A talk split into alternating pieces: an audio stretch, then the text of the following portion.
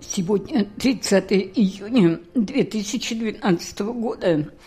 Дата знаменательна тем, что 104 года тому назад в Тунгусской тайге упал метеорит или комета, или сгусток антивещества, или к Земле прилетел космический корабль от Марса с пересадками Венере и потерпел катастрофу. Такова была неожиданная и заманчивая гипотеза писателя-фантаста Александра Казанцева.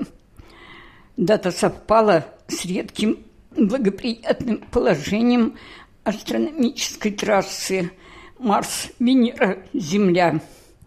За длинную историю поисков было много несбывшихся идей и предположений. На сегодня существует более ста гипотез. 30 июня 1908 года в 7 часов 17 минут утра местного времени в бассейне реки Подкаменная Тунгуска произошло явление, известное под условным теперь названием – Тунгусский метеорит. Это старое название сохраняется до сих пор из уважения к первопроходцу Леониду Алексеевичу Кулику, автору метеоритной гипотезы. На огромной территории Восточной Сибири очевидцы увидели пролет огненного тела, который завершился мощным взрывом, равноценным тысяче хиросимских бомб. Через несколько секунд самописцы Иркутской обсерватории отметили возмущение магнитного поля Земли. Оно продолжалось пять часов.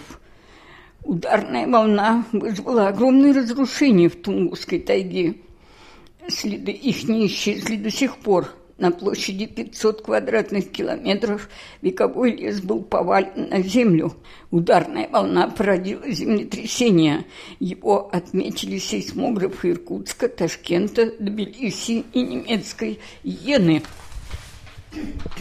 В следующей ночи в Южной Сибири, Средней Азии, да и по всей Европе необыкновенно ярко и с непривычными цветовыми оттенками светилось небо.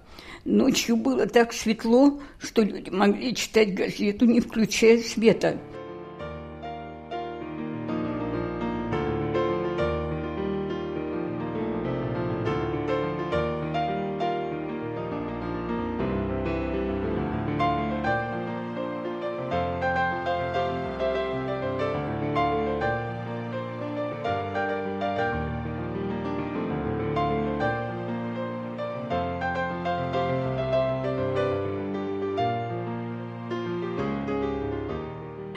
Проблема Тунгусского метеорита так и осталась загадкой. В далеком 1958 году в сибирском городе Томске образовалась команда романтиков-искателей Тунгусского метеорита КСЭ – комплексная самодеятельная экспедиция Томского университета. Мне повезло быть в числе 12 членов первой экспедиции КСЭ-1. Путь был не близкий.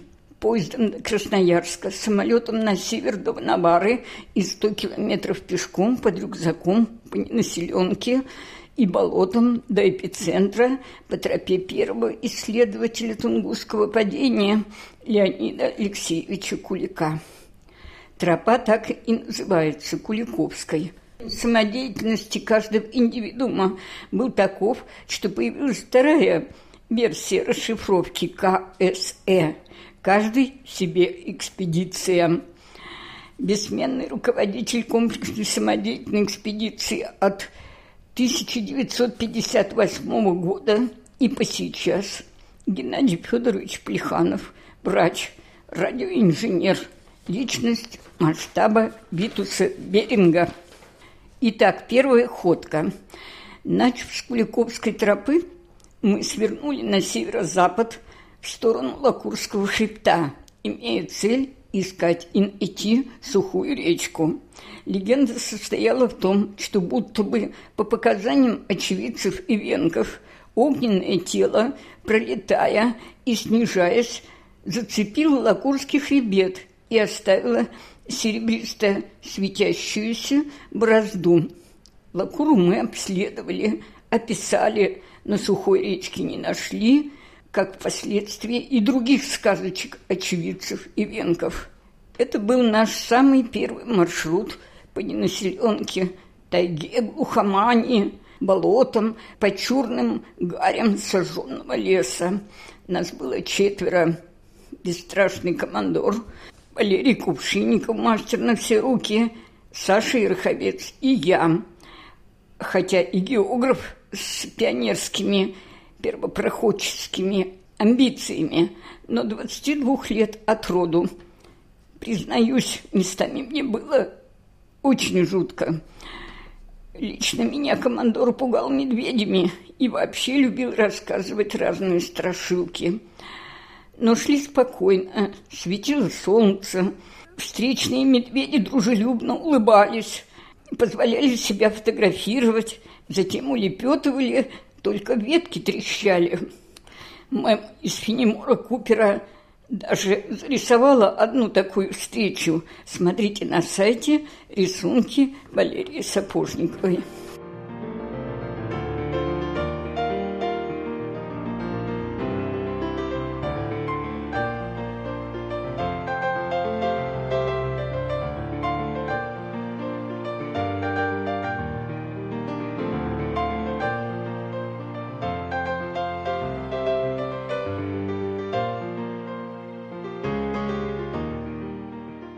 Однажды ночью командор рассказал историю о палатке, разрезанной изнутри. В том же 1959 году, двумя месяцами раньше, в мае, на Северном Урале нашли группу погибших туристов. От чего они погибли, неизвестно. Как оказалось, дело засекретили. Эта история запала мне в душу.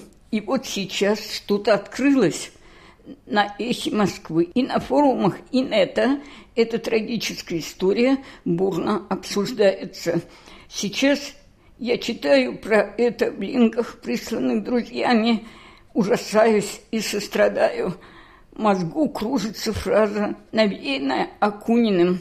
Нежная девушка Зина умирала, стоя на коленях лицом в снег.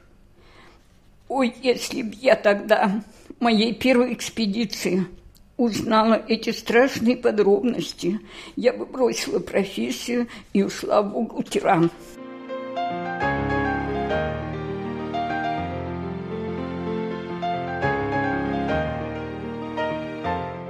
Не ушла. Дальше были еще 30 лет экспедиций на Обский север, на Сосьму, восточную соседку той же Ложбы, где погибли те ребята. Вокруг зэки, территория Ивдель, Лага. Когда зэки делали побеги, они вырезали на пути лесников, экспедиции и так далее. Во всяком случае, я не хотела, чтобы мою профессию вечного путника – унаследовали подрастающие сыновья. Чтобы этого не случилось, я вынесла прочь из дома свои любимые книги. «Моби Дик Мелвилла», «Испытание льдом», «Муэта» и «Последний дневник» Роберта Скотта. К счастью, сыновья выбрали другую дорогу. Они стали компьютерщиками мирового уровня. Сейчас мы ходим в пять утра 10 километров ежедневно по набережной исцелимых. Продолжение следует.